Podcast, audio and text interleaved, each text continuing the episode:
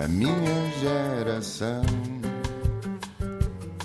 Ironizou o coração, alimentou a confusão, brincou às mil revoluções, amando gestos e protestos e canções pelo seu estilo controverso. Este país também devia ser para novos e é por isso que temos em estúdio um jovem reformista, ou pelo menos com muitas ideias para reformar instituições, autarquias e situações. Nasceu em Cascais, em 96, filho de mãe brasileira, carioca e pai português, alentejano de Gema, de Estremoz. Passou a infância entre Cascais, o Alentejo e o Algarve. Conheceu o ensino privado na realidade estereotipada de Cascais e o ensino público às portas do Cacém. A casa onde vivia nessa altura foi apanhada nos escândalos do BCP e teve a péssima experiência de ser despejado pela polícia. A vida continuou e tudo ficou bem. Sempre foi de ciências, apesar de adorar história e geografia, mas no secundário teve uma professora de português que o fez aprender a gostar de ler, escrever e a explorar o gosto cultural. Equacionou engenharia química, civil, física, até acabar no curso de administração pública, que não terminou. Os pais não lhe pagaram estudos, não era elegível para bolsa, trabalhou em call centers, passou pelo imobiliário, pela hotelaria, deu explicações e quando finalmente teve dinheiro, entrou no curso de direito na clássica, também por concluir. Sempre foi bom aluno, os pais nunca lhe pediram para fazer os TPC, era o rapaz da turma que passava às cábulas e por isso sempre imaginou seguir o percurso dito normal. Aos 26 já viajou por Espanha, França, Alemanha, Luxemburgo, Bélgica, Itália e Estados Unidos e tem um especial interesse pela política norte-americana que acompanha desde a chegada de Barack Obama à presidência. Considera-se um nerd político, adora a parte aborrecida da coisa, que é discutir políticas públicas sem superficialidade. Diz que é um tecnocrata e que em Portugal há tanto para fazer. Daniel Romão, muito bem-vindo. Obrigado, Diana. Se tivesses um cognome, diria que eras Dom Daniel, o reformador. Por onde começar, Daniel? Segurança Social, eh, Sistema Nacional de Saúde, Educação, Ensino Superior, Habitação, Administração Há Pública, coisa, é? Ordenamento do Território. O que é que hum, reformavas em primeiro lugar, se pudesses? Se pudesse reformar alguma coisa, não é? Uhum. E se os jovens da, da nossa geração pudessem reformar alguma coisa, acho que deveríamos olhar primeiro para a parte aborrecida daquilo que é o ordenamento do território. Uh, o ordenamento do território e a descentralização. Uh, Tem-se falado bastante da descentralização barra regionalização Uhum. e acho que é um assunto primário para depois poder, eh, podermos discutir tudo o resto, porque passa um pouco por aí. Tudo o que está a acontecer hoje a nível daquilo que é a educação, a nível daquilo que é uma parte da segurança social, que é a ação social, que não é propriamente a parte das pensões, é, tem a ver com as creches, tem a ver com o apoio às IPSS e aquilo que são respostas sociais que eh, não, é, não é a administração pública que presta diretamente, mas são os municípios ou as IPSS associadas aos municípios, até e agora também se começa a, a descentralizar também a saúde e começam eh, as autarquias locais e os centros de saúde a ter cada vez mais competências a nível, eh, a nível da saúde. Se, se os jovens da nossa geração quiserem reformar alguma coisa, primeiro, primeiro têm que olhar para aquilo que é a reforma do Estado, a descentralização. Se os jovens da nossa geração pudessem reformar, Pudessem. estás a dizer à partida que não podem ou que não conseguem. Exato. Há aí um tom qualquer, há aí um desalento. Há aqui um desalento porque hum, eu comparo um pouco aquilo que é política nos outros países, eh, não só com os Estados Unidos, mas hum, aquilo que se calhar vou dizer é um bocado polémico, porque há assim um, um grupo. Um grupo de amigos meus também, que, eh, com quem eu às vezes falo e que não percebem o fascínio que eu tenho pelos Estados Unidos. Tendo em conta aquilo que são os defeitos dos Estados Unidos, têm bastantes, tem algumas coisas que são boas e que nós podemos observar, não copiar, observar, estudar e ver como é que podem encaixar-se em Portugal. Mas também Piar tem- só o Senado, não é?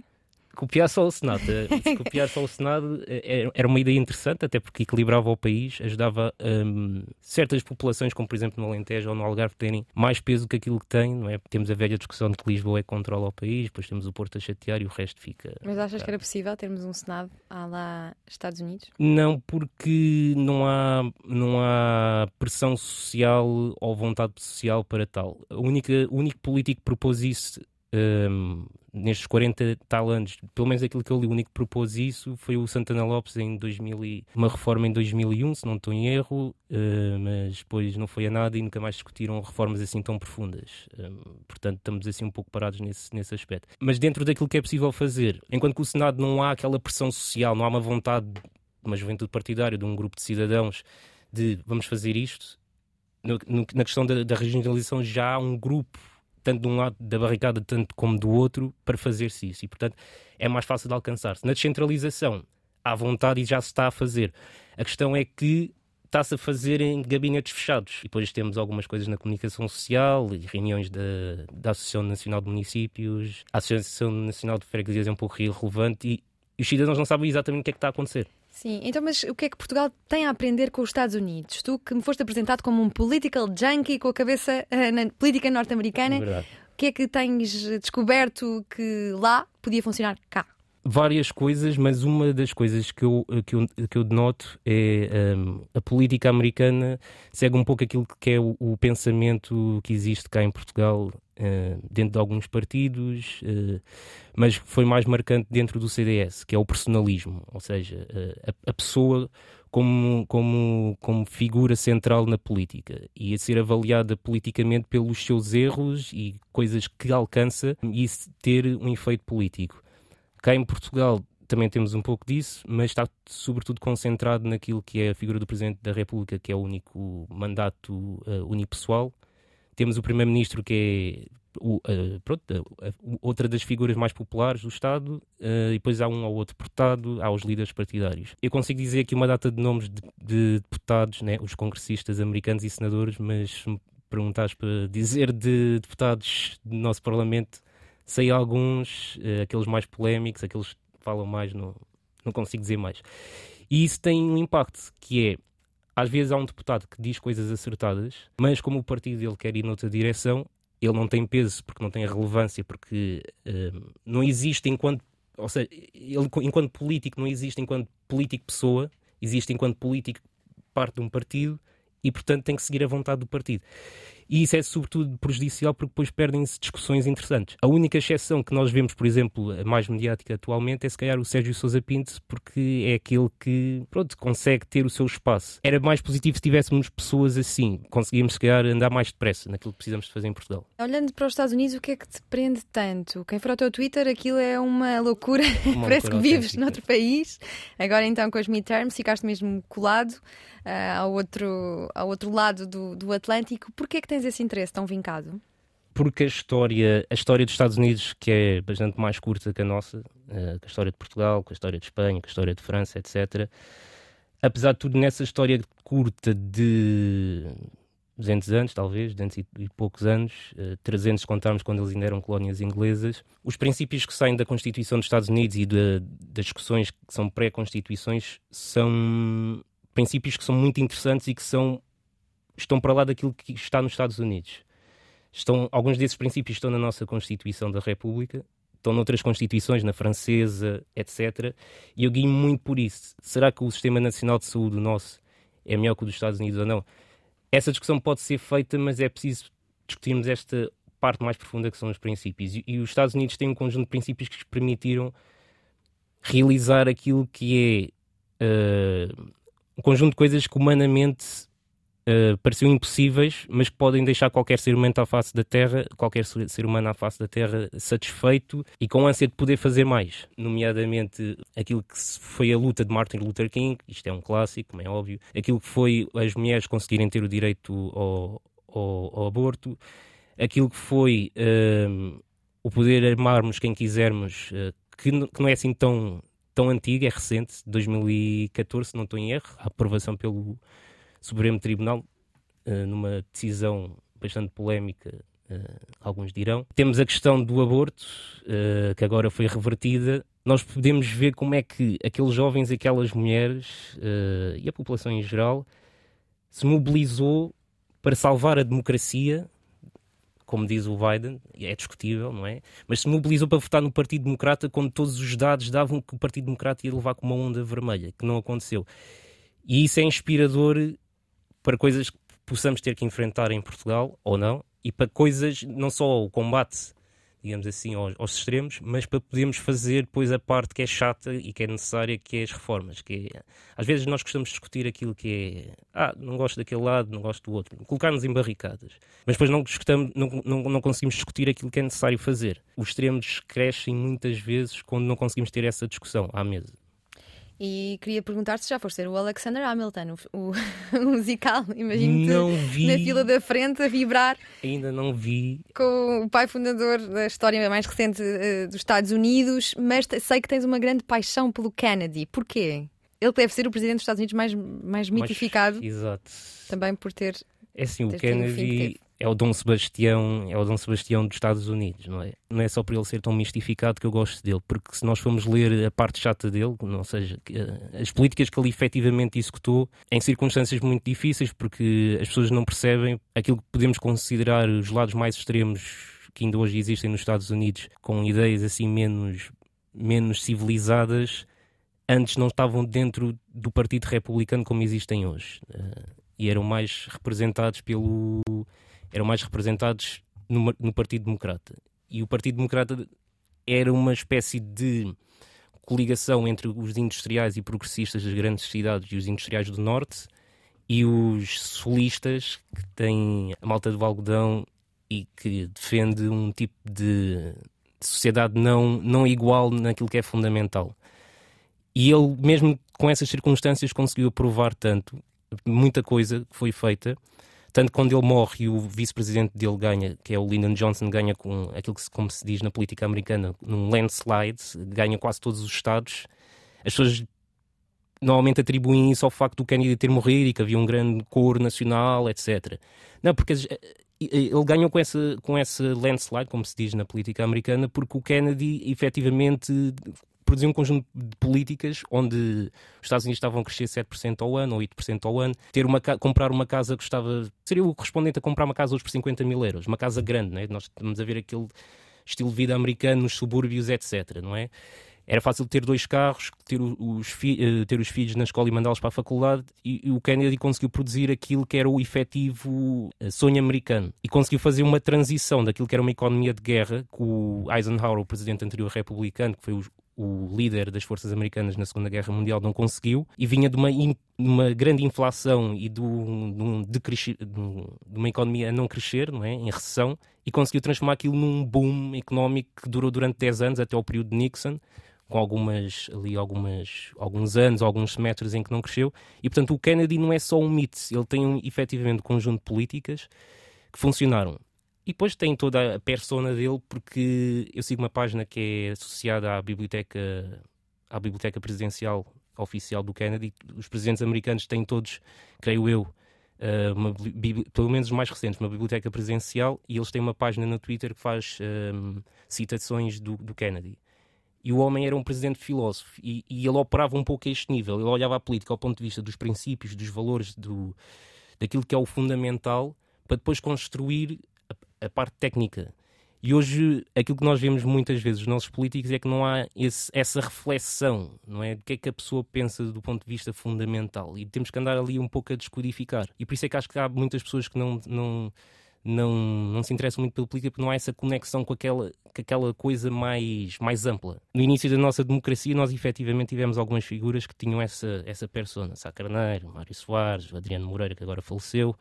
Uh, tinham essa persona, tinham, nós sabíamos o que é que eles pensavam do ponto de vista filosófico, do ponto de vista dos valores. E por isso e é que havia essa temos? conexão. E agora não vejo que tenhamos. Sim. Ou pelo menos não é tão claro. Já percebemos que, de facto, uh, os Estados Unidos te apaixonam, portanto, vou-te dar mais uma. vou alimentar mais essa tua paixão. Mais uma pergunta. Uh, olhando agora para a política recente dos Estados Unidos, para os três últimos presidentes: para Joe Biden, Trump, Barack Obama. Como é que tu podes, assim, de forma sintética, se conseguires, uh, explicar como é que tem sido este carrossel na presidência dos eu, Estados Unidos. Eu incluiria também o Bush, porque é, é um pouco importante, porque uhum. o Bush faz aquilo que é uma, uma das transições mais importantes, que é a América está é uma superpotência uh, hegemónica, não tem opositor, a União Soviética acabou de... A União Soviética desapareceu há 10 anos, cerca de 10 anos, e o Bush uh, vai herdar esse Estado. Temos o 11 de setembro, uh, que é um dos eventos mais marcantes para mim. Uh, a minha mãe conta-me e eu lembro-me. Nós às vezes parece que temos aquelas memórias quando éramos assim muito pequeninos. Eu tinha, devia ter cerca de 4 anos, não estou em erro. E lembro-me de ver aquilo e depois dos anos subsequentes, das reportagens, etc., de ver aquilo e ficar tipo do género: o que é que se está a passar. E este marco é importante porque eu também gosto bastante de cinema. E não, agora as pessoas não vão perceber muito bem porque é que isto pode estar relacionado. O Kennedy é o mais cinematográfico também. É não, mas, isto, mas, isto, está relacionado porque uh, eu estou tira do cinema também, ou do storytelling, como, uhum. como quiserem chamar, e gosto de ler essas coisas, não é? Um, e há uma cultura que é, chama-se Dark Noir, um, que vem um pouco do ao New Dark Noir, que o, o, o Noir nasce no, na França, os filmes franceses que tem uma aposta muito na, nas sombras e na, nas ações assim do género ter os atores de costas e criar, ou seja, todo aquele criar aquele ambiente assim um pouco obscuro que era um, um, completo contraste daquilo que era o cinema americano, que era brilhante, eram os filmes dos cowboys, eram os filmes com, com muito uh, sidekick, uh, uh, pain reliefs, etc. Nós temos muitos filmes sérios em que sobre assuntos sérios em que nos dá vontade de rir. Mas se repararem, a partir do, do 11 de setembro tudo muda. Os filmes começam a ter um, ter um. Tirando aquele início que temos ali, Piratas das Caraíbas e Harry Potter, etc. Mas os filmes têm um, começam a ter um tom mais negro. E o próprio Harry Potter, à medida que vai evoluindo, vai apanhando esta onda que existe em Hollywood, não é? vai, vai existindo em Hollywood e todos os, os. Porque os realizadores conhecem-se e vão falando, vão discutindo estas coisas e começam a copiar as ideias uns dos outros. E começa a surgir esta coisa que é o New Dark Noir ou Dark Noir americano. Temos isso, por exemplo, nos novos filmes do Batman do Christopher, os do Christopher Nolan, que são um completo contraste em ponto de vista do tom em relação àquilo que é os, os, os originais, uh, os primeiros Batmans dos anos 80, etc. Isto é importante porquê? porque isto afetou não foi só o cinema, afetou a maneira como se faz reportagem, como se, fa, como se fazia uh, reportagem de televisão, reportagem de rádio, uh, e depois começa, quando começa a surgir o YouTube, começam a surgir também figuras como o Michael Moore, que vai ser o principal opositor dos mídia ao, ao, ao Bush. Um, começam a romper os escândalos daquilo que se passou no Iraque e que se estava a passar no Afeganistão, das estruturas, Guantánamo, etc. E vem o Obama. E o Obama tenta romper com isso tudo. Aliás, é uma das principais uh, promessas de campanha dele. E para quem não se lembra, na altura, uh, ser contra a invasão do Iraque ou contra a guerra no Iraque era uma coisa. não, não era mainstream. Era corajoso. E lembro-me de, Hillary Clinton, de Hillary Clinton e o Joe Biden, uh, na altura concorreu, foi um dos concorrentes contra, contra o Obama, de, de dizerem que ele era inexperiente exatamente por causa disso, porque não, era, não eram as posições dominantes. O Obama ganha, histórico, etc. Uh, eh, mas tem um problema é que no, no Congresso, Senado e no, na Câmara dos Representantes tem um conjunto de senadores democratas que são assim, conservadores. E a maior parte da agenda dele vai para o lixo. E depois os democratas perdem o Senado porque um dos senadores morre, o Ted Kennedy. Aquilo que acontece ao Obama basicamente é isto: é ele começa a enfrentar aquilo que são as forças internas, quer do próprio partido, quer depois da própria administração, porque eu recordo-me que ele queria tirar forças. Lembro, uh, isto não é conspiração, não é? é? É do domínio público aquilo que são as discussões entre ele. Eu lembro-me, por exemplo, dele dizer uma coisa sobre o Afeganistão, sobre a saída do Afeganistão, e a Hillary Clinton, passado três horas, estar na CNN a dizer o oposto. E foi um pouco isto daquilo que aconteceu ao Obama. E ele depois começou a perceber, começou, ok, vou jogar o jogo. E o problema do Obama é que ele, com, com o Obama, aparece uma nova geração de políticos que hoje em dia são jornalistas na CNN, na MSNBC, na, C, na CBS, lideram um conjunto de movimentos como o Sunrise, que é um movimento, uh, um dos maiores movimentos nos Estados Unidos de apoio ao combate às alterações climáticas, surge um conjunto de, de, políticos progressistas que começam a ter poder com o Obama. Mas ao mesmo tempo ele tem que lidar com o, com o establishment, ou seja, com, com, o sistema, como, como se diz no, nos Estados Unidos. Há muita coisa que corre mal, mas eu apontaria para uma que é importante depois para a transição do Trump, que é os progressistas começam a pressionar o, o Obama a ir mais, a ser mais rápido na, num conjunto de reformas, nomeadamente a nível das alterações climáticas, de mudança do fóssil para para, as novas tecnologias uh, renováveis, afastar-se afastar daquilo que são as práticas agrícolas menos positivas para o planeta e daquilo que são as indústrias poluidoras, porque, por exemplo, produzir aço, que é uma, grande, uma coisa grande nos Estados Unidos, uh, ainda é, apesar de já ter encolhido bastante, tudo isso começa a desaparecer e ele tem que fazer aquele jogo de balança que é uh, apoio isto ou apoio aquilo. E ele acaba de tomar um conjunto de decisões em 2014 um, que chateia muita gente em muitos estados que são fundamentais. Uh, aquilo que são as small towns, aquelas cidades que estão perdidas no meio do nada, que têm 50 mil pessoas, é, vivem de modo urbano, mas aquilo é no meio do nada, não é Nova York. Uh, aliás, uh, a Inês que está ali, não sei se eu posso falar dela ou não, uhum. nós tivemos uma ideia de um dia irmos a uma cidade que se chama Corn, que fica no meio do Oklahoma, que é no meio do nada, cuja única escola que lá existe, nesta cidade que eu estou a falar, nesta aldeia, é uma cidade, é uma escola cristã. Nem sequer, é uma, nem sequer há escola pública ali. Isto existe muito nos Estados Unidos. E o Obama que tinha havia pessoas que, não estando convencidas, deram um voto de confiança ao Obama, quer em 2008, quer em 2012, ficaram chateadíssimas. Chateadíssimas. E quando vem a Hillary tentar candidatar-se contra o Trump, o Trump só teve que pegar na, no descontentamento que, que existia. Uh, não foi só pegar no descontentamento, porque nós não percebemos, mas uma, fazer uma campanha em, nos Estados Unidos, uma campanha nos Estados Unidos, especialmente de nível presencial, é uma coisa, é uma operação. Uh, bater em, ter, ter uma equipa de 20 mil pessoas a baterem um milhão de portas num prazo de um mês são coisas assim do género. E o Trump tinha uma mega, um mega grupo com muita gente com quem discorda das ideias, mas que são pontos opera, operacionais e conseguiu ganhar. O Trump, uh, há pessoas que dizem que se não fosse a Covid, que o Trump não, o Trump não tinha perdido. Eu discordo. Eu discordo porque o Biden, um, apesar de ter aqueles, apesar de ter aqueles lapsos, as pessoas se calhar não sabem, mas o, o Biden era gago quando era, quando era jovem.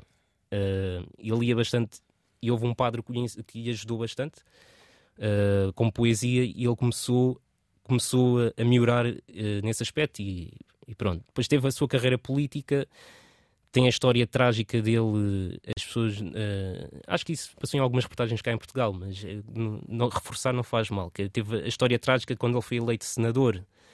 Uh, a, filha, a, mulher dele e a filha morrem num acidente de carro. ele fica os, os, perto dos irmãos, depois aparece a Jill, que é o conforto dele. Ele depois tem um cancro, que as pessoas não sabem, mas ele teve um cancro recentemente e teve que fazer uma lobotomia uh, teve que fazer uma lobotomia.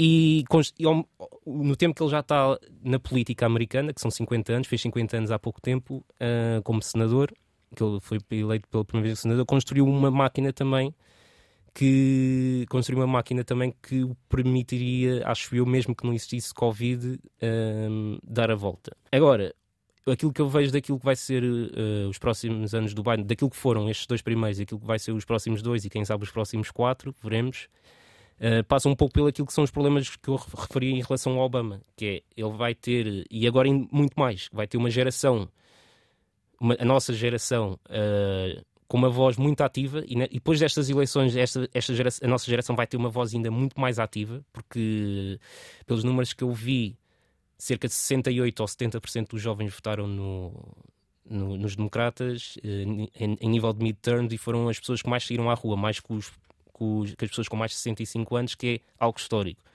Uh, também tem as mulheres, as mulheres acho que votaram 78% das mulheres entre os 18 e os 29 anos votaram democrata e portanto vai ter isto de um lado e vai ter que balancear, como o Obama, certas coisas que, se os democratas quiserem unificar o país como aquilo que o, o Obama, como o Biden anunciou na sua campanha, no seu discurso e tem tentado fazer, pelo menos a nível da retórica até agora, vai ter que tentar unificar, uh, fazer compromissos entre estes dois grupos. Já conseguiu alguns, mas há outros compromissos que são mais. Uh, difíceis de fazer. Continuando aqui nos Estados Unidos, como é que vês, como é que tens visto a gestão que está a ser feita em relação à guerra na Ucrânia? Vejo isso com dois dedos cuidado, porque apesar de apoiar a posição da Ucrânia e dos ucranianos, até porque tenho muitos amigos ucranianos e alguns deles, tenho alguns que cometeram, podemos dizer, a loucura de ir para lá lutar.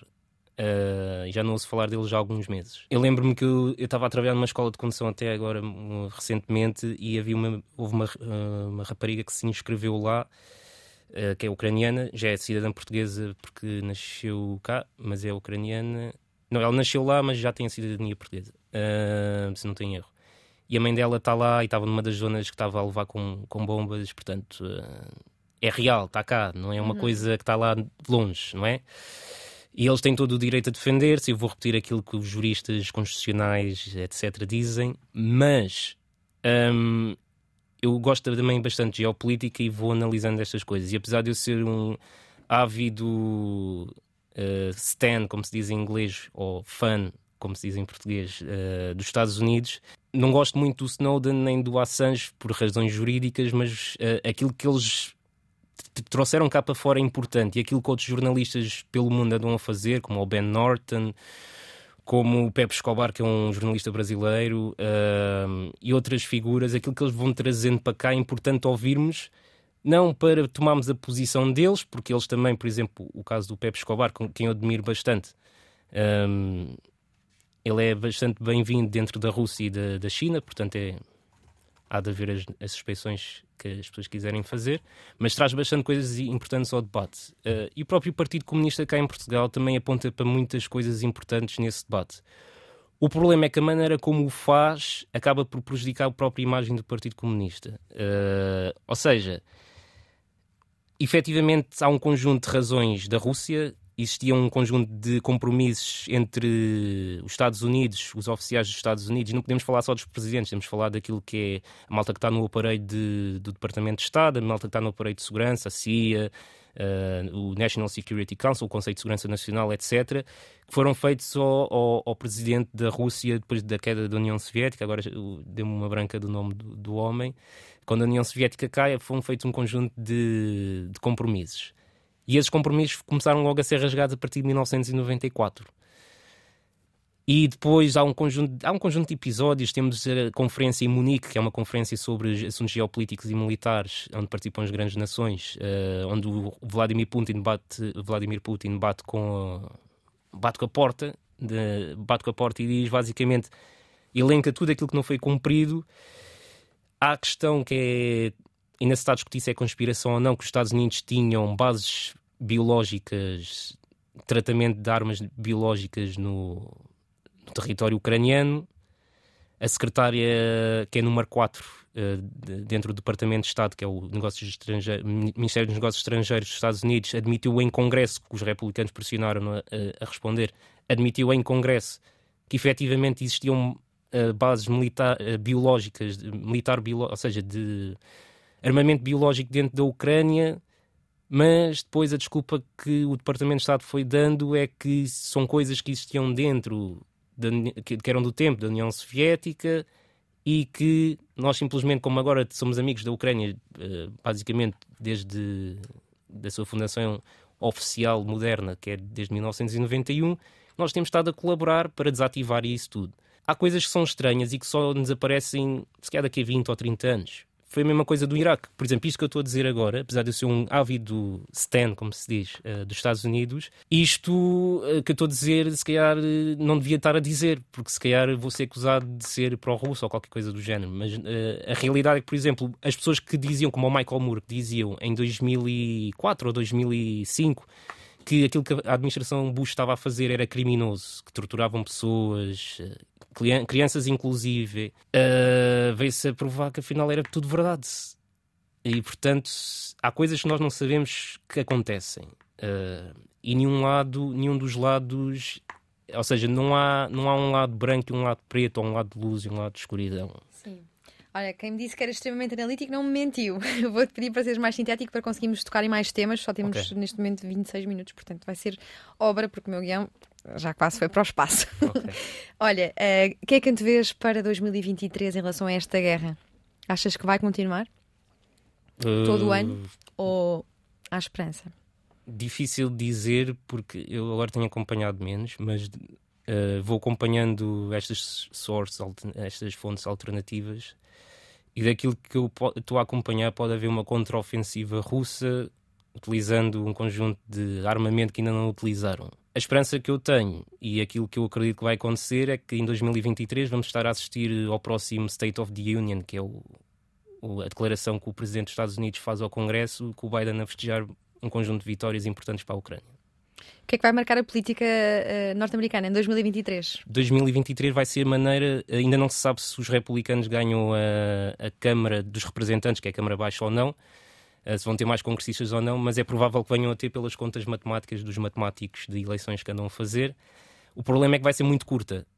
E dentro de, do Partido Republicano, a maior parte dos congressistas são pró-Trump, apesar de já, ter, já se ter percebido que o Trump é demasiado mau para o Partido Republicano. Só que eles precisam dos eleitores do, que não são do Partido Republicano, são do Trump. E o Kevin McCarthy, que pertence àquilo que é a categoria dos Rhino, que é republicanos apenas no nome em inglês, um, que é aquilo que o Trump, é assim que o Trump lhe chama vai ter um dia, vai, vai ser difícil, vai ser difícil conseguir controlar eh, aquela gente toda. E depois há, há, há a possibilidade de uh, haver eleições especiais, que é porque aqui não acontece como em Portugal, em, uh, nos Estados Unidos não acontece como em Portugal, que é se um deputado deixa de ser deputado porque vai para ministro ou porque pronto, já não apetece ser deputado, digamos assim, vem o substituto da lista. Ali não, ali tem que haver uma eleição especial.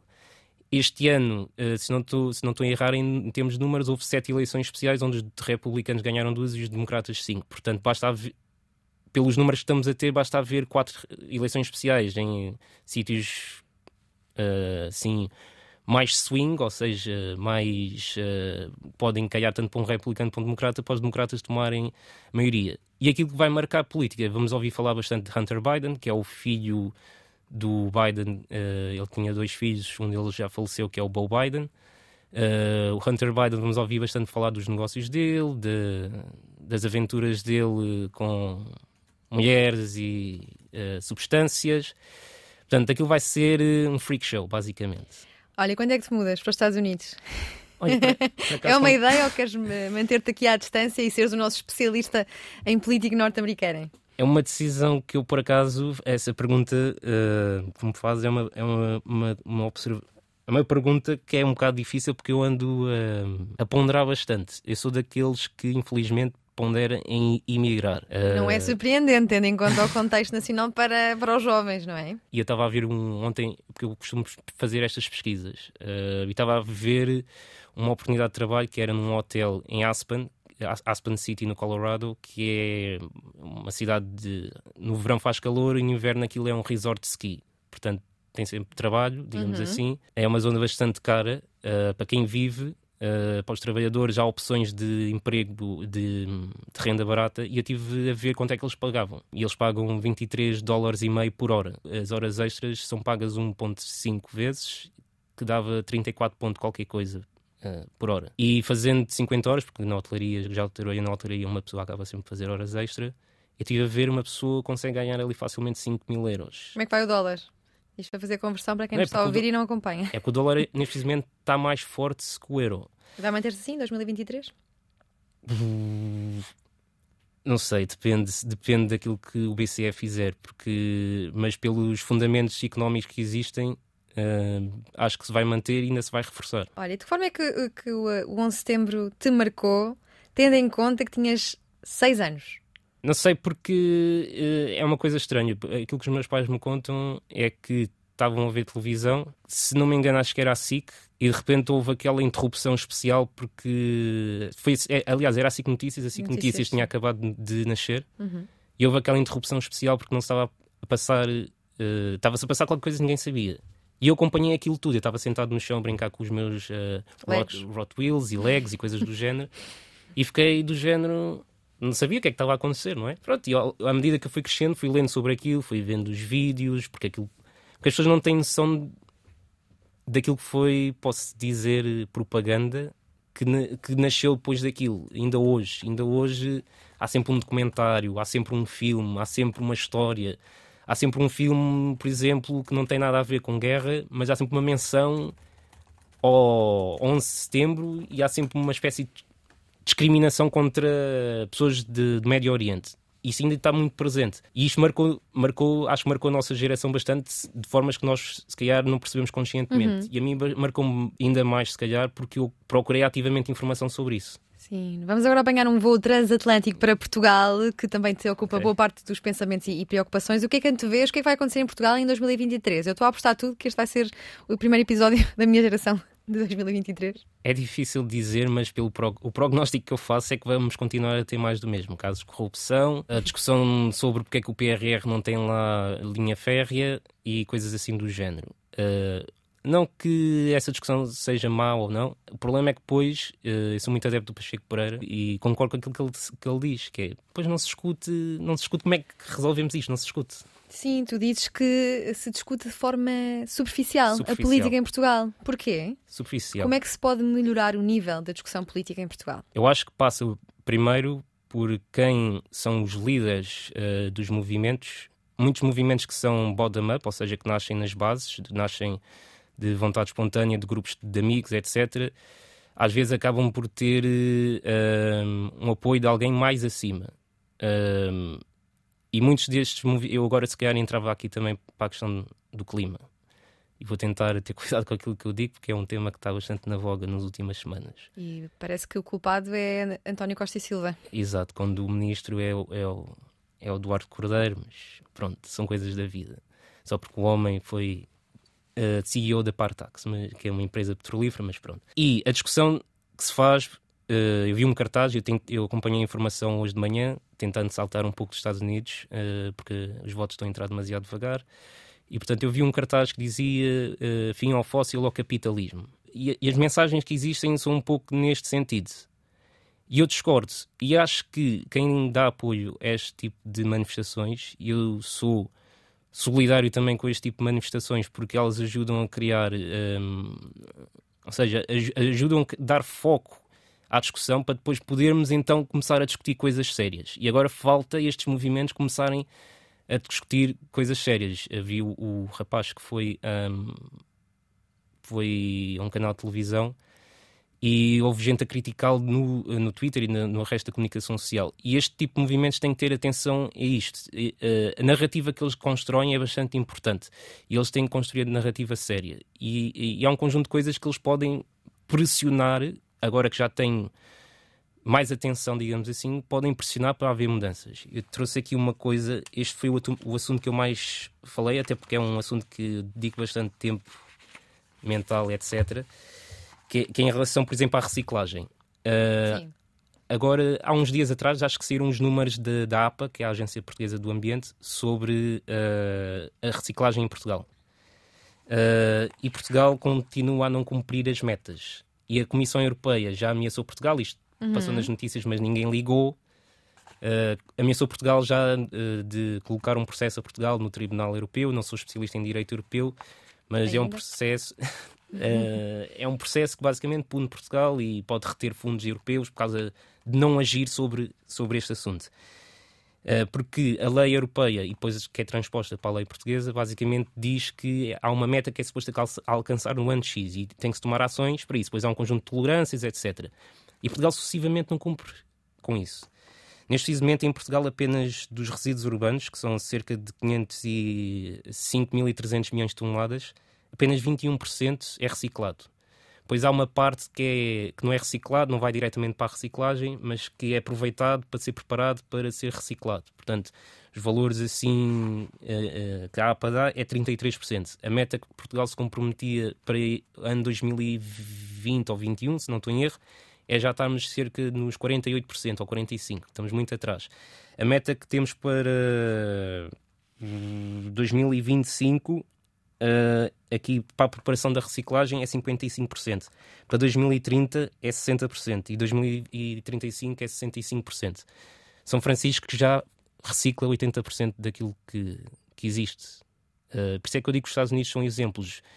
Nós podemos olhar para os outros países nisto, mas não é só São Francisco, é, é a Coreia, são muitas cidades no Canadá, Massachusetts, a Alemanha que também tem um, está nos 60% do, do ponto de vista nacional. Nós estamos muito atrás. E é nestas coisas que acho que os ativistas climáticos, depois de ganharem a voz, é importante que eles façam estas ações para ganharem a voz, devem depois utilizar esta voz para pressionar nos sítios certos. Por exemplo, nas assembleias municipais, os municípios são os principais não atores no meio disto. Olha, e porquê é que o atual sistema capitalista não é inimigo do clima como clamam? Ok. Pronto, em relação a esta questão da reciclagem, uh, os sistemas que existem no. Para dar um exemplo, que existem no, em São Francisco ou no Canadá, Massachusetts, Alemanha, Coreia do Sul e tantos outros países, não são sistemas anticapitalistas, mas são puramente capitalistas com uma vertente muito forte de incentivo fiscal. Saiu recentemente, acho que foi um estudo da OCDE, se não estou em erro, que aquela medida que foi implementada por um ex-ministro ou secretário de Estado, uh, acho que é o Francisco Moreira da Silva, se não estou em erro, de introduzir os 10, os 10 cêntimos nos sacos, parece que resultou. Isto é um incentivo fiscal. Hum. Em relação à reciclagem, a reciclagem as pessoas não têm noção como é que funciona em Portugal. Uh, funciona assim: nós, na fatura da água, na maior parte dos municípios, já há municípios a começar a sair disto, mas nos, nas, nas, nossas faturas da água há uma coisa que é a taxa dos resíduos sólidos urbanos, é a RSU que é indexado àquilo que consumimos de água. Portanto, não há, se eu consumir, se eu reciclar e o meu vizinho não reciclar, mas consumimos a mesma água, estamos a pagar exatamente o mesmo. Ou seja, não há incentivo algum a reciclar. No setor privado, por exemplo, hotelaria, restauração, etc., já há um conjunto de obrigações mas impor essas obrigações a nível doméstico já é mais difícil, por isso é que os níveis domésticos são, que são os maiores produtores de, digamos assim, de resíduos, por isso é que não, não resulta. E o que é que estes países, uh, estes países e cidades fazem? Têm sistemas, aquilo que se chamam os sistemas pay, pay as you go ou, ou save as you throw. Uh, basicamente, paga enquanto atiras o lixo. Basicamente é assim que se chama. As pessoas podem comprar sacos, podem comprar stickers, podem ter um caixote de lixo só para si e programam com o município ou não, pois há um conjunto de coisas técnicas de quando é que é a recolha. E pagam ou pelo peso, ou, ou e, e, depois há uma diferenciação de se a pessoa está a reciclar ou não. Se uma pessoa não reciclar e tirar, imagine, eh, tirar tudo para dentro do saco, eh, do saco do indiferenciado, vai pagar mais ao final do mês ou ao final do ano. E este tipo de sistema, quando foi implementado no Massachusetts, que tinha percentagens de reciclagem parecidas com a nossa, cresceu neste preciso momento devem estar à volta dos 60 e tal por cento. E o que é que falta debater, o que é que falta discutir no debate sobre carro versus transportes públicos?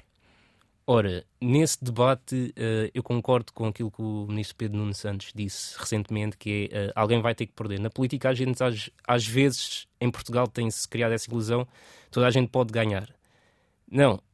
Às vezes tem que haver perdedores e os políticos têm que saber escolher quem é que são os produtores. E neste caso acho que vamos ter que escolher que o produtor é o utilizador de carro.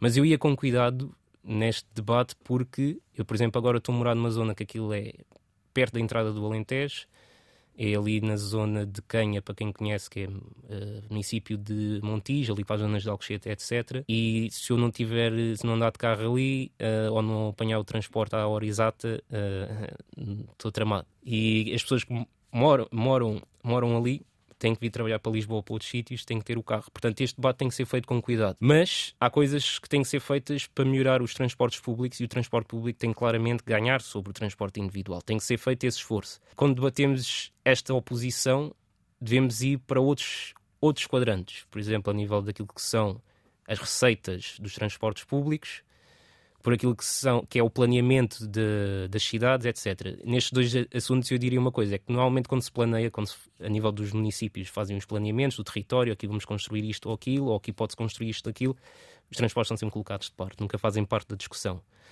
E a nível daquilo que são as receitas de transportes, a maior parte das pessoas pensa que os transportes públicos são rentáveis, mas não são.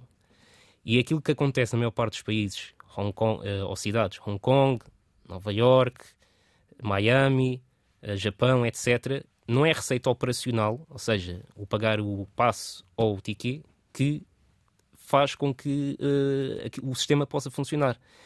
Em Nova York, por exemplo, uh, uma parte do, dos impostos sobre um, ehm, o consumo ou sobre, um, sobre o rendimento pessoal vai diretamente, diretamente para os transportes, ou uma parte, ou um imposto semelhante ao IMI que vai diretamente para, uh, para, para os transportes.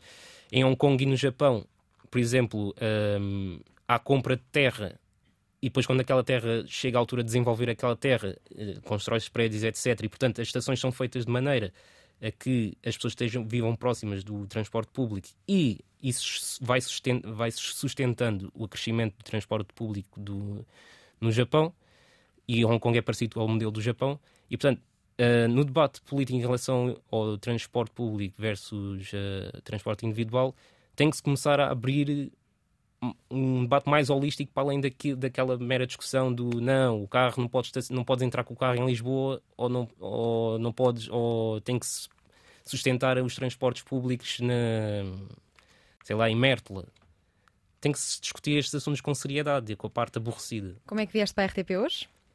Olha, vim de transporte público, vim de transporte público, apanhei o 4704, que me deixou no Oriente, encontrei a Inês e depois apanhei o metro até aqui. Muito bem. Olha, eu vou chamar esta conversa Daniel, o reformador, de que falei no início desta, desta conversa, e vou propor-te um exercício que é: vamos aqui reformar vários, uh, vários, várias instituições em Portugal, e eu gostava de começar pela segurança social, e peço-te que sejas okay, relativamente sucinto. Vou ser sucinto em relação a isso. Este é um tema que eu tenho estado a, a escrever bastante sobre ele e tido discussões com alguns professores de direito e de outras áreas. Uh, a Segurança Social tem um problema que é, uh, nós conhecemos histórias uh, de muitos reformados que ganham 400 euros ou menos que isso, etc. E depois temos pensões altíssimas, nos valores de 5 mil euros, 6 mil, 7 mil. E aquilo que nós vemos noutros países, França, Espanha, Estados Unidos, uh, etc., que não são propriamente países socialistas ou comunistas, um, têm um mínimo da pensão, que em França, pois obviamente há sempre umas exceções, mas em França é cerca de 928 euros, e depois tem um teto máximo de pensões. Na Suíça também existe esse teto máximo de pensões. E cá em Portugal não há nenhum político que tenha coragem de impor um teto de pensões. E o único partido que começa a falar disso é o Chega. Uh, e por isso é que, não sei, uh, preocupam-me estas coisas porque é o único que fala em aumentar o mínimo, a pensão mínima e colocar este tipo de tetos. Essa discussão existe lá, mas não existe nos outros partidos. Passos Coelho tentou implementar reformas parecidas com isso, mas não conseguiu. Ouvi dizer que simpatizas com todos os partidos, assim, nem que seja um bocadinho. Também com o Chega? Eu não simpatizo com o partido Chega. Vou dizer, quero dizer isto bastante, de forma bastante clara. Uh, mas simpatizo com pessoas que eu conheço do Chega, alguns que eram do CDS, outros não eram de partido nenhum, outros que eram do PSD, até conheço alguns que eram do PS, portanto não é um mito, como dizem. Uh, não conheço, ainda não conheci nenhum que seja do PCP ou do Bloco, mas poderão existir. Um, e conheço-os, tenho discussões com eles, uh, discussões políticas, discussões que não são tão políticas. Um, e há que perceber há que perceber o que é que existe do outro lado para tentarmos um, não, não, não comprometer, mas não deixar que roubem causas. Como eu disse, por exemplo, o Chega já está a roubar causas que são tipicamente de esquerda. E o mesmo aconteceu em França, nos Estados Unidos, etc. Avançamos aqui com o nosso Plano Nacional de Reformas, não dos pensionistas, mas eh, de reformar o que se passa em Portugal e avançamos para o SNS. Tu dizes que o SNS não é tão bom como pensamos que é. Qual é a reforma que propões para o SNS? Um, eu aqui vou falar dos Estados Unidos, que é para pôr a casa a arder. para pôr a casa a arder, que é uh, quando se fala na, na, no sistema uh, nos Estados Unidos, não se pode falar tanto num sistema porque aquilo, na verdade, aquilo são N sistemas. Aquilo uhum. existem N sistemas. Temos alguns principais, como o Medicare, que é para os, eh, para os, reformados, peço desculpa. Temos o sistema de saúde dos veteranos, que é semelhante ao, ao SNS e ao, NHS, ao sistema NHS. britânico, exato. Um, e depois temos uh, um conjunto de coisas que existe administrada pelos Estados, mas financiada pelo, pelo Estado Federal, que é o Medicaid, que é para as pessoas que não têm tantos rendimentos, onde nos Estados republicanos geralmente é pouco financiado. Uh, pronto, é assim. E depois temos uh, o CHIPS, que é para as crianças, um, que inclui uma data de coisas. E nos Estados Unidos também há uma tendência para o CHIPS e para o dinheiro de Medicaid, que é suposto ir para as pessoas mais desfavorecidas, favorecer aquilo que é a classe média. Acontece bastante isto também em Estados democratas. Ou seja, nos Estados Unidos há mais uma. Ou seja, não de apoiar quem está abaixo, mas dizer se queres ser apoiado pelo Estado, tens que subir mais um bocadinho, que é para poderes ter apoio. Só que depois chegamos a Boston, a Boston ou Massachusetts, e o sistema deles é uma espécie de sistema nacional de saúde, é uma espécie de sistema nacional de saúde de sonho, onde inclui coisas cá que o PS já bloqueou, que o PCP e o Bloco, por exemplo, chumbaram o orçamento por causa desse, desse tipo de coisas, como a inclusão da saúde oral, a inclusão da saúde visual, Uh, o financiamento daquilo que são as especialidades. Muitos hospitais não têm especialidades porque, não, porque há uma contratualização externa e, portanto, não se investem em esses hospitais, hospitais terem coisas, uh, terem capacidades internas. E aqui estou a falar de equipamentos, estou a falar de terem médicos especialistas naquelas áreas. no, no Massachusetts existe tudo isto a nível do público. Uh, e acontece também que cá em Portugal temos o ridículo que é a entidade reguladora da saúde chegar ao ponto de um hospital, creio que foi o Egas Meniz, não estou em erro, mas depois confirmo, o Egas Meniz pedir ao Hospital Universitário de Coimbra para tratar do processo de umas análises para um procedimento qualquer e a entidade reguladora da saúde dizer que uh, aquilo era ilegal porque violava o princípio da concorrência entre público, privado e, e, e social. E, portanto, como me dizem que o Sistema Nacional de Saúde é muito bom, uh, eu digo que ainda está a dar os primeiros passos para se tornar verdadeiramente uh, muito bom. Nasceu das suas cores políticas. Exatamente. Nasceu nas minhas António cores Arnão. políticas. Foi António Arnoux, que aliás é uma das minhas. Uh, a seguir ao Kennedy, é uma daquelas figuras que está lá no. Emoldurado, por assim dizer. ele tem um discurso fantástico que ele fez em Braga à juventude socialista Uh, que eu já coloquei, apesar de ter muitos amigos de direito, eu, há, há, alturas em que dá-me assim na cabeça e coloco lá nos stories, que é para eles levarem com aquilo, e depois eu levar com os comentários uh, nas, nas, DMs. Uh, porque, lá está, indo um pouco ao início da conversa, o Arno, quando fala das razões dele, porque é que ele acredita neste conjunto de políticas, não é aquela velha história retórica de bater na direita, etc. Não, ele fala dos princípios. Ele diz que o socialismo é uma ética e depois explica porque é que o socialismo é uma ética. Ele diz que o socialismo é sempre a ideia mais renovada do mundo, apesar de ser a mais antiga do mundo. Depois vai buscar aquelas coisas que retóricas que às vezes se utilizam, um pouco falaciosas, que é Jesus Cristo era, era socialista também, e outro conjunto de figuras que às tantas podem não parecer socialistas também eram, eram. E os democratas cristãos, não é? Também são tão socialistas e que às vezes são mais socialistas que os próprios socialistas. Portanto, o Arno vai é muito bom utilizar estas coisas.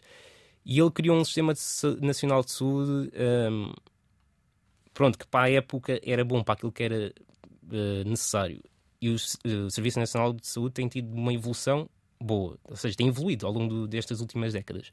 Só que depois bloqueou, a partir de uma, dado um conjunto de alturas, e tanto o PSD como o PS uh, hum, têm trabalhado para que ele não evolua mais. Uh, por exemplo, eu volto a reforçar, uma das razões que levou o PCP e o Bloco a mandarem abaixo o, o, o orçamento foi um conjunto destas propostas, que é a inclusão da, da psicologia e reforço da psicologia a nível do, do Serviço Nacional de Saúde, inclusão da medicina uh, dentária, inclusão da medicina visual, inclusão de um, todo um conjunto de coisas que o, o, PS e as pessoas que eu conheço do PS dizem que defendem, mas depois lá está, como não há aquele deputado, aquele deputado que tem que tem um nome, que, é, que tem uma personalidade e, portanto, não é apenas o deputado do partido, é o deputado daquele, aquela pessoa, não tem a capacidade de desafiar o partido. E, portanto, eu conheço muitos, até alguns dos deputados que agora estão eleitos, uh, não vou dizer nomes, obviamente, com quem até andei na faculdade, uh, nós discutimos estas coisas já há, há anos. E quando chegam lá, é impossível avançar. Avançamos para a reforma da educação e do ensino superior, Daniel. Exato. Olha, um, em relação ao ensino superior, um, uh, eu tenho um conjunto de ideias que são fundamentais que eu acho que é. Uh, para Tem já, ser breves essas ideias, pode ser? As residências, as residências universitárias, uh, isto é um pouco, se calhar, já repetido, têm que efetivamente uh, aparecer. E até poderiam ser uma possibilidade de serem um, uma nova fonte de receita para as faculdades um, para se poderem financiar, porque as pessoas pensam que as propinas são altas, mas os custos da faculdade também são altos. E, nós nem, os nossos professores universitários nem são assim tão bem pagos como é o caso de muitos países, até cá na Europa. Nos Estados Unidos também, é? Nos Estados Unidos também, que recebem ordenados às vezes milionários. E nem sequer estou a falar de, de Ivy League, estou a falar de mesmo de, outro, de, de outras faculdades. E depois é preciso que comece a surgir, já começou a surgir, mas com mais força e com impulso, se calhar, do, do, do próprio governo, seja ele que cor for, de semelhante àquilo que a Nova tem feito, que a Nova tem espalhado polos pelo, aqui pela zona de Lisboa e a zona de Setúbal, etc. Há faculdades politécnicas que têm feito o mesmo, por exemplo, o Politécnico de Setúbal tem espalhado, vai abrir agora, por exemplo, o Politécnico de Setúbal vai abrir um novo polo em Sines, bastante importante para aquilo que está a acontecer em Sines. Um, e devia de haver um incentivo e financiamento para mais, mais, mais essas coisas aconteçam. E outra reforma que é um, aquilo que eu falo com colegas e com professores é que às vezes os alunos vêm do, secundário e parece que não estão preparados para a faculdade. E em muitos países, há muitos anos, há muitas décadas, que já se resolveu essa questão, criando aquilo que é uh, o ensino pós-secundário, que cá em Portugal existe, mas que, não, mas que existe mais a nível daquilo que são os programas de emprego ativo.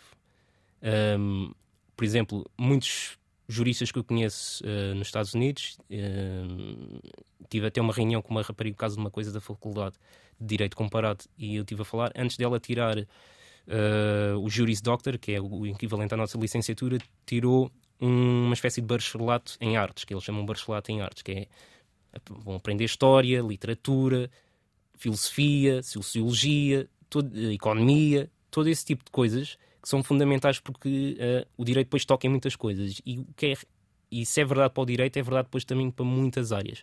Por exemplo, nós temos a questão da medicina e da, das áreas ligadas à saúde que não aderiram ao Bolonha, ou pelo menos ao Bolonha de forma dura, digamos assim, e, porque senão seria um desastre. Não é? Estamos a falar de salvar vidas, não, não estamos a falar propriamente de brincar.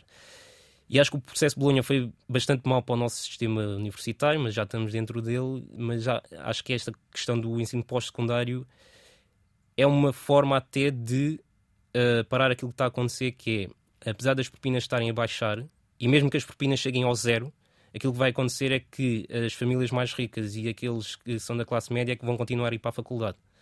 E esse problema tem que ser encarado de forma séria.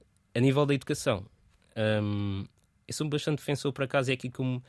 Uh, lá está, eu vou buscar coisas aos vários partidos. Eu, uh, aquilo que o CDS defendia, que era a liberdade educativa, e tivemos aquela questão dos coletes amarelos, os coletes amarelos, não, dos, das t-shirts amarelas, por causa das escolas privadas que, que perderam os subsídios e os contratos de programa com o Estado.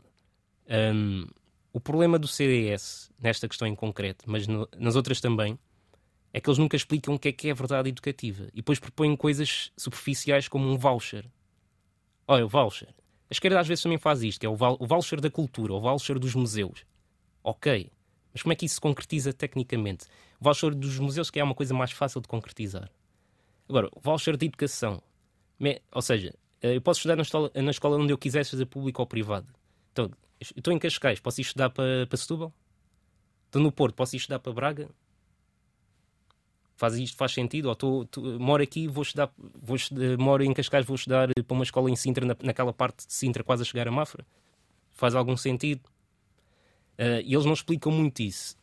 E eu tive o prazer de estar numa reunião deles, antes do infeliz desfecho que foram as últimas eleições para o CDS, e expor algumas ideias daquilo que poderia ser a liberdade educativa porque o CDS não defende apenas a liberdade educativa desde o ponto de vista de escolher a escola que nós podemos, uh, que quisermos e os pais quiserem, mas uma maior participação dos pais na educação, que é um movimento que está a crescer bastante nos Estados Unidos com os republicanos, um, ou seja, estou aqui estou a dar armas a eles, portanto, se eles quiserem utilizar, um, que é a maior participação dos pais na, na, na, educação das escolas, dos municípios, etc. Já há um trabalho a ser, muito trabalho de décadas a ser feito nesse sentido. Mas a educação tem um problema central, mesmo central literalmente no termo, que é o Ministério de Educação. Uh, e as pessoas que eu conheço de lá que me perdoem, mas aquilo é um conjunto de burocratas que não deixam nada acontecer. Eu conheço, uh, espero bem que não criar aqui problemas, mas eu conheço o Ministro da Educação uh, o atual Ministro da Educação, que apesar das críticas que os meus amigos de direita fazem, acho que é o, um dos ministros mais brilhantes que lá está no, de momento. O problema das. Ele já teve assim alguns, algumas, alguns tropeções pelas coisas que disse, mas o problema dele é um problema que é típico de todos os ministros e que o Nuno Crato também teve e que outros ministros, a ministra anterior, a hum, Lourdes Pinta Silva, se não tem. Não, não é. Não, Maria Lourdes Rodrigues. Maria Lourdes Rodrigues também teve, que é há um conjunto de burocratas dentro do Ministério que não deixa nada acontecer. Uh, a discussão que, eu, que, mais existe, e eu vejo esta discussão tanto na direita como na esquerda, que é ah, o ensino tem que parar de ser um ensino do estilo industrial, que é o professor expositor e o aluno obediente, uh, que é o fabril, o aluno fabril, não é? Portanto, tens, há o supervisor, que é o professor, o super, supervisor fabril, e depois temos os alunos que são os, os operários e têm que cumprir aquilo que uh, o Deus Nosso Senhor professor está a dizer. E há uma discussão de acabar com esse modelo. E quando se propõe coisas, o Ministério não deixa. Olha, já, já passámos uma hora, portanto, agora é que eu tenho, preciso mesmo ser sintético porque tenho algumas questões que tenho pena de não conseguir fazer. Na habitação, que reforma, há alguma reforma possível? Algumas políticas públicas que resolvam esta situação dramática para a minha geração, para a tua geração? Pois, hum, há. Uh, a questão é que é preciso ter coragem e não precisamos de inventar muito. Há uma reforma que é que é, esta, é, esta que a primeira que eu vou dizer é um bocado criativa, que é a Segurança Social tem um fundo, que é o Fundo de, fundo de Estabilidade e Financiamento da Segurança Social, que é uma almofada caso alguma coisa aconteça, como foi o Covid, uh, pagar as pensões, pagar medidas extraordinárias de desemprego, etc. Uh, o fundo, neste momento, é um fundo gigante, ele tem cerca de 24 mil milhões, uh, só que eles não estão lá parados, eles estão investidos em títulos de dívida nossa, portuguesa, de outros países, estão investidos na Bolsa, como foi o famoso debate entre uh, o Coutinho Figueiredo e o António Costa, em que o Coutinho Figueiredo diz, olha, mas então, temos aqui o fundo, da Segurança Social está a investir na Coca-Cola, no Louis Vuitton, é tudo verdade. E depois pode investir em imóveis, cerca de uh, eh, 10%. Ou seja, porque depois aquilo é tem um regulamento em que diz qual é que são os máximos e mínimos para investir em cada categoria. E pode investir 10% em imóveis. Neste momento, as últimas contas que eu vi, tinha apenas uma carteira de 0,85% da sua carteira estava em imóveis, que dá cerca de mil, qualquer coisa milhões. Só que nós vamos a ver, e alguns dos fundos uh, onde este fundo da Segurança Social tem imóveis na sua carteira são fundos que são públicos e estão a atuar no mercado especulativo, contribuindo, por exemplo, a construir habitações de luxo em Lisboa. Não faz sentido. É preciso haver escrutínio nisto este dinheiro podia ser muito utilizado, por exemplo, para ter um pacote maior daquilo que é o pacote que agora foi apresentado pelo ministro Pedro Nuno Santos durante este período de três anos.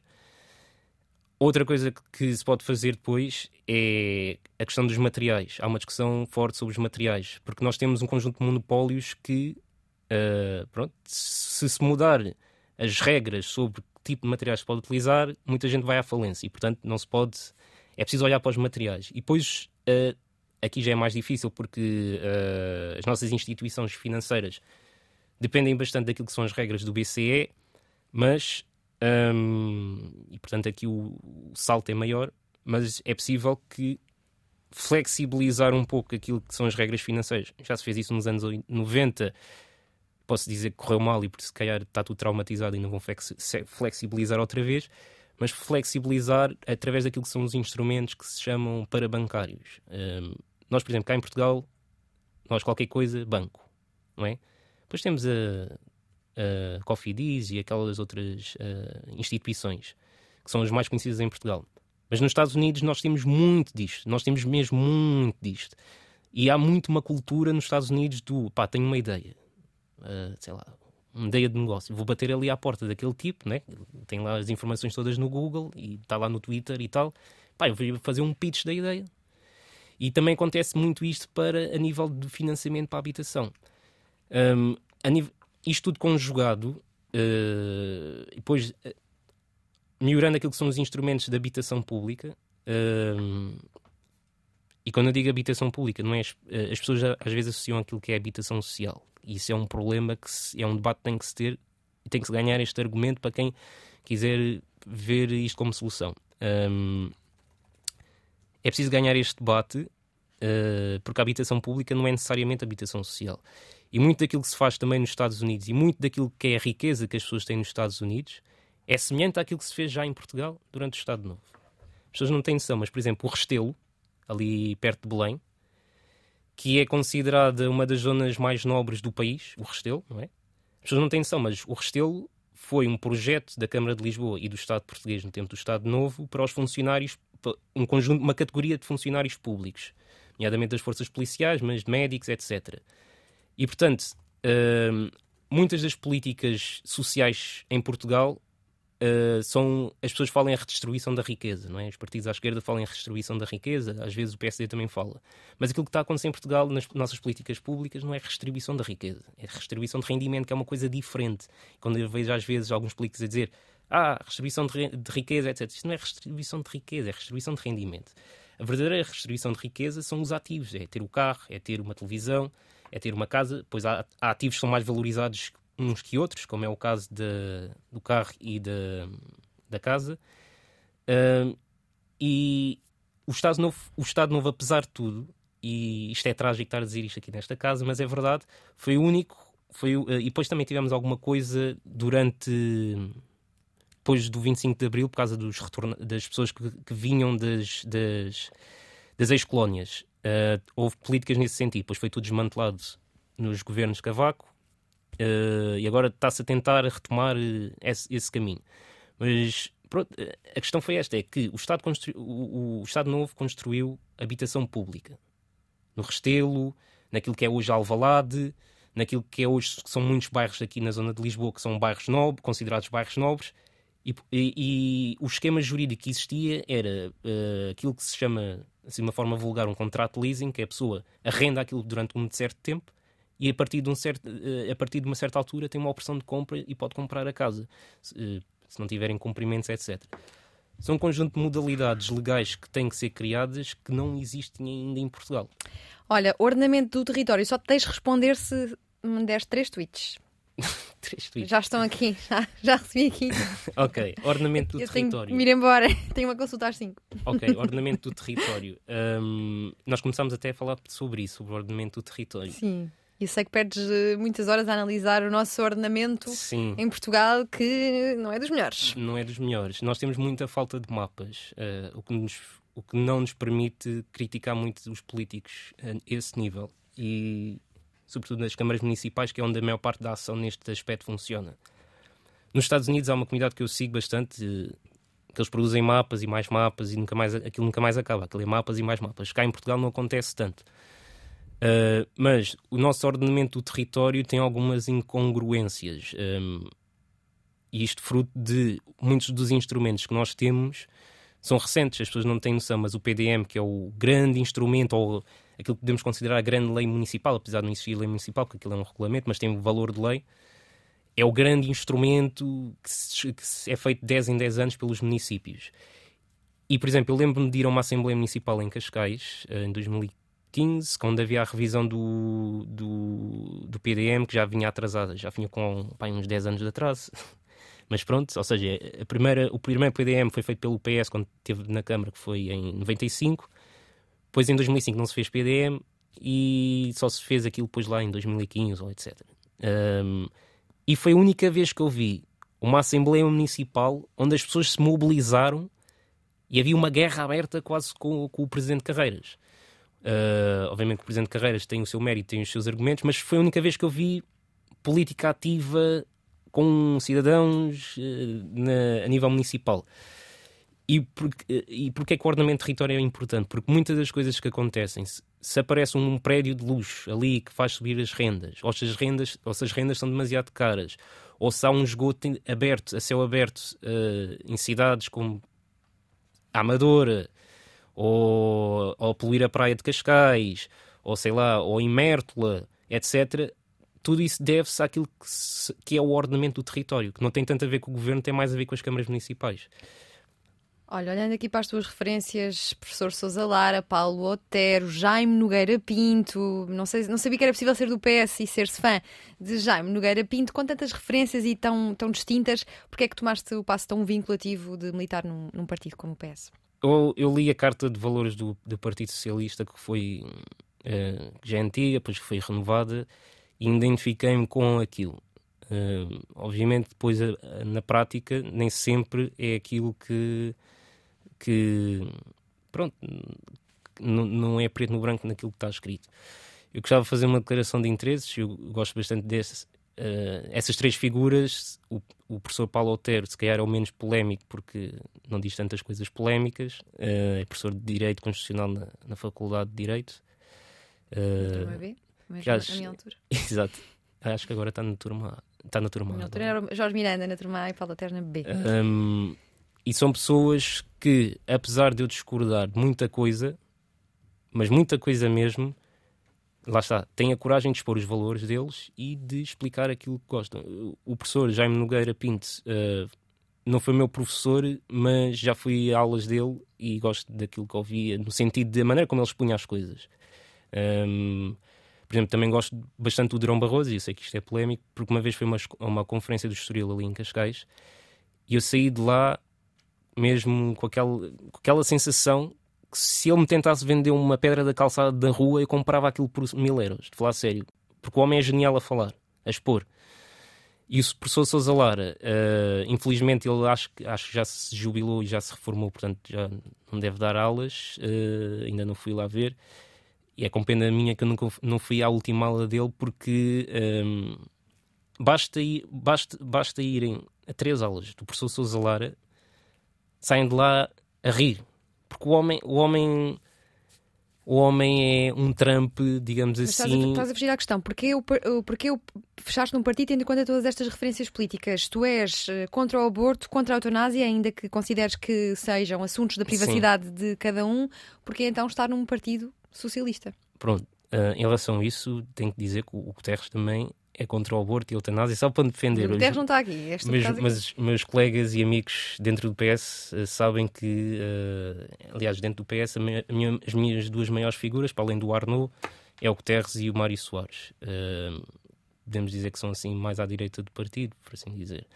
Mas aquilo que no fundo me levou a juntar-me ao PS é porque eu gosto muito de discussão, como já deu para perceber, gosto uhum. da parte analítica da coisa. E apesar de eu ter os amigos no CDS, no PSD, etc., eu tenho que lhes dizer isso, que é o, eles não percebem nada daquilo, por assim dizer. Por, não há sumo, não há sumo dentro do PSD, algumas não há sumo, não, não sai cá para fora. E, ainda, e é laranja. E pior, e é laranja, exato. E pior no CDS. E dentro do PS, do PS já fui a muitas, sei lá, convenções, aquelas congressos, aquelas tretas. Encontraste mais sumo no PS, é isso? Muito, muito mais sumo. Muito mais fumo. Muito mais mesmo. Olha, falta alguma reforma? Esqueci-me de alguma coisa. A administração pública, não é? Ah, sim. Uh, eu, eu, só queria voltar ali um pouco à, à, à educação, que era uh, para pa falar de uma reforma geral que é. Muito rapidamente. Eu queria fechar o capítulo okay. das reformas. Que é. Um, nós temos que encontrar novas formas de participação política, uh, seja participativa, seja de partilha de poder. O problema em Portugal é que nós ainda temos muito os traços do Estado Novo e, mesmo estando em democracia, ainda há muita concentração de poder. Há concentração de poder dentro dos partidos, os partidos, as, as direções nacionais, temos sempre aquela discussão de quem é faz as listas. Há muita concentração nos níveis superiores da administração pública em alguns ministérios. Uh, e aquilo que eu comparo com os Estados Unidos, foi onde começámos, é que se formos olhar, por exemplo, para a maneira como funciona uma, desde o Estado Federal até uma cidade, uh, nós temos muitas comissões, conselhos. Uh, cá também temos, temos conselhos da juventude, conselhos municipais de, de, de segurança, conselhos municipais da juventude, conselhos municipais de, da cultura, tudo e mais alguma coisa. Mas só que são órgãos consultivos sem poder algum. A pessoa vai lá, diz umas coisas, ok, gostámos bastante da tua ideia, até amanhã. Uh, nos Estados Unidos, não. Nos Estados Unidos, quer as agências, e eu quero focar-me só no, nos Estados, não no Estado Federal, que é uma coisa diferente, mas no, nos Estados, nós temos, por exemplo, os governadores nomeiam, por exemplo, o secretário, o secretário que vai tratar da conservação da natureza. Estive ontem a ler sobre isso, no Wisconsin. E o secretário tem autonomia para fazer as coisas que deve fazer, mas depois há um grupo de cidadãos que uh, ou é eleito ou é nomeado, com, tem que ter confirmação do, do, do Congresso local né, de, do estado do Wisconsin. E aquele grupo de cidadãos está ali a fiscalizar o trabalho do, do secretário da Conservação da Natureza, não é apenas um órgão consultivo. Eles fazem, fazem regulamentos, fazem políticas, o que é que se pode fazer ou não na floresta, etc. Em Portugal há, há pouco disto. Nós temos muita gente, muitos até que têm passado aqui por esse programa, que têm ideias super interessantes, se calhar ouvem a voz deles em palestras e coisas do género, mas não, não, não, a partilha de poder não existe ainda em Portugal. E não é só nos Estados Unidos onde a partilha de poder existe. Existe na França, existe na Alemanha, existe na Itália, em certos sítios, existe no Reino Unido. E em Portugal ainda, ainda é tudo muito fechado e tudo muito centralizado. Sobretudo a nível dos gabinetes dos, dos governos e do, dos, daquilo que são as direções gerais mais poderosas. Uh, e assim é difícil. Tu és católico praticante, como é que tens visto a, a recente discussão pública sobre os abusos sexuais na Igreja? Uh, é um tema difícil, mas não me esquiva a responder, porque eu olho uh, uma forma crítica para aquilo, para aquilo que é a Igreja Católica. A minha visão da Igreja Católica, apesar de ser católico praticante, é a minha relação é com Deus. A minha relação é com Deus. E a Igreja é apenas um instrumento para essa relação. Mas só que a visão de muita gente, uh, especialmente aqueles que vivem mais a vida da igreja, que são mais conservadores e tal, e, uh, e por aí, a visão deles não é tanta. Apesar de poderem pensar isso, a visão naquilo que é os atos, né? como o Papa Francisco diz, o que interessa são os atos, não, não as palavras. Um, ehm, os atos deles não são tanto nesse sentido. E depois temos a questão de as pessoas falam da Igreja Católica, mas nós dentro da Igreja Católica temos uh, conjunto de ordens, algumas são mais recentes que outras, por exemplo, os jesuítas são mais antigos, são os, os mais conhecidos, depois temos, se calhar, Opus Dei, uh, no, tenho amigos de Opus Dei, não vou falar de nomes, mas uh, contam-me não me contam tudo, mas aquilo que podem, do que é que se passa lá dentro. Mas há mais, há mais. Estas são as duas principais porque elas estão sempre em guerra. Um, e a razão pelo qual isto está a vir a público é exatamente por causa dessa guerra. Entre estas duas, há mais, e por causa desta guerra é que isto está a sair cá para fora. E é importante que isto saia cá para fora. A maneira como eu tenho acompanhado é que, pronto, é mais um momento Borgia da Igreja Católica, mas uh, aquilo que quem é agnóstico, etc., ou é cristão, mas não é praticante, acho que o conselho que eu dava é que critiquem a igreja à vontade, podem fazê-lo. Uh, acho que o Presidente da República poderia fazê-lo de uma forma mais exaustiva do que aquilo que faz e não dizer certas coisas que não devia. Porque a nossa relação, pelo menos eu sinto-me assim, é com Deus e a Igreja é apenas um instrumento para isso. Sim, e como é que vês a forma como a Igreja Católica tem perseguido uh, as pessoas homossexuais ao longo dos tempos? Tu que estás num partido progressista e que te apresentas também como liberal quando dizes que és a favor de quem, Sim. de que todos nós podemos amar quem quisermos. Sim, eu quero dizer isto bastante claro. Eu acho que uh, nós temos que ter a liberdade de amar quem quisermos. Uh, isto para que fique claro. Essa perseguição existe, é verdade, uh, especialmente muito mais cá na Europa, mas noutros continentes já há abertura em certos sentidos. Uh, e são esses setores que apoiam mais o atual Papa e os outros que o antagonizam, uhum. uh, etc. Uh, a maneira como vejo essa perseguição, essa perseguição, eu, eu, não é questão de condenar, eu vejo-a como natural porque estamos a falar de instituições que são milenares e de grupos que, portanto, de gerações de várias pessoas que estão associadas a esses grupos que são milenares que tenha essa posição. Uh, é mais uma daquelas lutas, à semelhança daquelas que são as lutas do Martin Luther King, etc., que vai ter que se continuar a ter. Uh, o caminho faz-se caminhando nesse E porquê que és contra o aborto? Eu sou contra o aborto, uh, está aqui escrito na nossa Constituição, uhum. aqui na página, no artigo 24, até sair de cor e tudo, que é a vida humana é inviolável. Uh, Obviamente, depois... E a mulher tem direito à, à autodeterminação do seu corpo. Exato. Não, nós temos depois sempre aquela questão que aprendemos em direito que é a colisão entre direitos. E a minha posição em relação ao aborto é, se calhar, um bocado parecida com a do presidente Joe Biden, que ele também é contra o aborto, ele também é católico.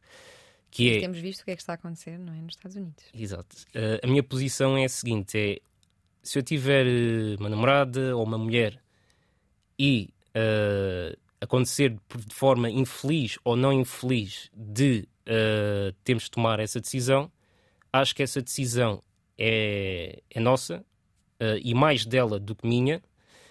Uh, e o Estado, nem o Estado, nem um conjunto de malucos políticos, digamos assim, devem se intrometer.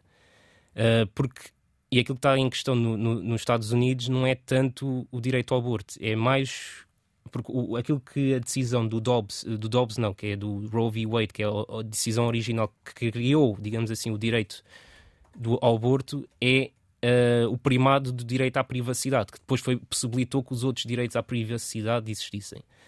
E eu sou um ávido fã, por exemplo, da filha do Kennedy mais, mais velha, que agora é embaixadora no Japão, que é a doutora Carolina, Caroline Kennedy, que ela, ela é jurista também, e ela tem um livro bastante bom que, que eu recomendo aos juristas a ler, que é o The Right to Privacy, o direito à privacidade.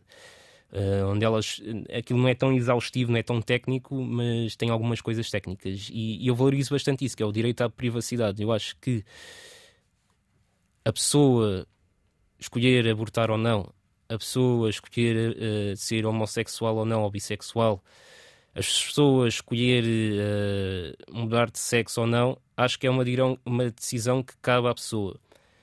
Uh, e o Estado não tem que se meter. O problema desta discussão, desta discussão é que, por exemplo, se a pessoa tiver que performar um aborto, aí o Estado já se está a meter. Mas o meu princípio é este: é, eu sou contra, mas acho que o direito à privacidade da pessoa não se deve e ser metido. Porquê é que és contra a eutanásia? Vais citar novamente o artigo 24? Também posso citar outra vez o artigo 24, mas uh, acho, não temos tempo sequer para discutir tanto esta questão, mas é porque eu sou um. Uh, apesar de já ter passado algumas coisas uh, mais infelizes, que dão um desalento demasiado grande, ou não, eu sou um fiel acreditador, esta palavra não existe, acabei de inventar, uh, uhum. sou um fiel believer, não é? Uh, uhum. Na esperança. Esper acho que a esperança nunca morre. Um, e como católica, acredito em milagres. E já vi. Nós tivemos agora, acho que um caso recente, não, não sei se foi no Reino Unido ou não, onde queriam tomar essa decisão porque os médicos diziam que era impossível e depois a criança acabou por acordar e, nós já tivemos agora aqui acesso ao teu lado mais conservador. Eu sei que tens muita pena que o CDS tenha saído do Parlamento. Verdade. Como é que explicas esta extinção deste partido? Esta quase extinção. Diana, passa um pouco por aquilo que estávamos a discutir há pouco. É, o CDS, eu fiz um tweet sobre isso. Uh, alguns dos meus amigos do CDS devem ter lido. Que é, o CDS tem uma fase que é a primeira fase do Paulo Portas, uh, por razões internas, lutas pelo poder, etc perdem pessoas como o Lobo Xavier, como, uh, como o professor Adriano, falecido Adriano Moreira e o professor também falecido Freitas do Amaral, que até enviaram o quadro dele para a sede do PS, um, e pessoas como o Basílio Horta, que estão sempre a criticar, etc., um, que são pessoas que conheciam a parte técnica e administrativa das coisas. Afinal de contas, o professor Adriano Moreira e o Freitas do Amaral, sobretudo o Freitas do Amaral, é o grande pensador do direito administrativo português. Né? Todos os alunos de direito administrativo têm que ler um pouco do Freitas do Amaral, pelo menos na, na FDL. Uhum. E eles perderam um pouco isso. E eu acompanho muito, muita desta nova geração que apoiou o Francisco, de quem eu sou uh, grande amigo. Já não falo com ele há algum tempo, mas de vez em quando vou dando likes nos, nos, nos, stories ou respondendo aos stories e ele responde, ou, ou, a Inês com quem ele se casou agora recentemente, igual. Gosto bastante deles uh, e é uma pena que não tenham tido que o Francisco não tenha tido mais sucesso, mas uh, essencialmente esta juventude que o acompanhou uh, e a juventude anterior, que era a juventude que agora são os atuais líderes ou as figuras mais prominentes do partido, que eram, as, que eram a, a juventude no tempo do Paulo Portas, perderam a aqui a capacidade de discutir coisas técnicas. Temos algumas exceções, como é o caso da Cecília Meireles, que muita gente aponta, não é? ou Adolfo Mesquita Nunes, um, e perderam essa capacidade de discutir eh, a parte questão, eh, a questão técnica das coisas, não é? Portanto, liberdade educativa, voucher, posso ir para Braga estudar? Olha, e o curso de Direito é para acabar ou não? Olha, não sei. estou a pensar, eh, estou a pensar se vou para Aspen, Aspen City, uh, apanhar um bocado de névoa se acaba o curso. Tem-se colocado ao centro no xadrez ideológico, mas tem mais amigos no CDS do que no PS, onde milita, faz parte da JS Cascais e é católico praticante contra o aborto e a eutanásia, ainda que acho que seja um assunto da privacidade de cada um. Defende que a administração pública deve ser mais descentralizada e municipalizada, menos gastadora, mais inovadora e eficaz e focada nas suas missões sociais sem ter de depender de um aparelho gigante. Adora cinema e tudo o que esteja relacionado com o espaço, sobretudo quando pensa no discurso de John Kennedy sobre a ida ao espaço. We choose to go to the moon. Ele escolheu viver para a política americana e de lá retira muitas ideias que devíamos aplicar em Portugal. Por exemplo, é a favor de que Portugal tenha um Senado. Começou a jogar futebol aos 14 no Fontainha, depois no Cascais, até passar para o futsal. Teve cinco treinadores que o marcaram. Um deles é presidente da Junta de Cascais, pelo CDS.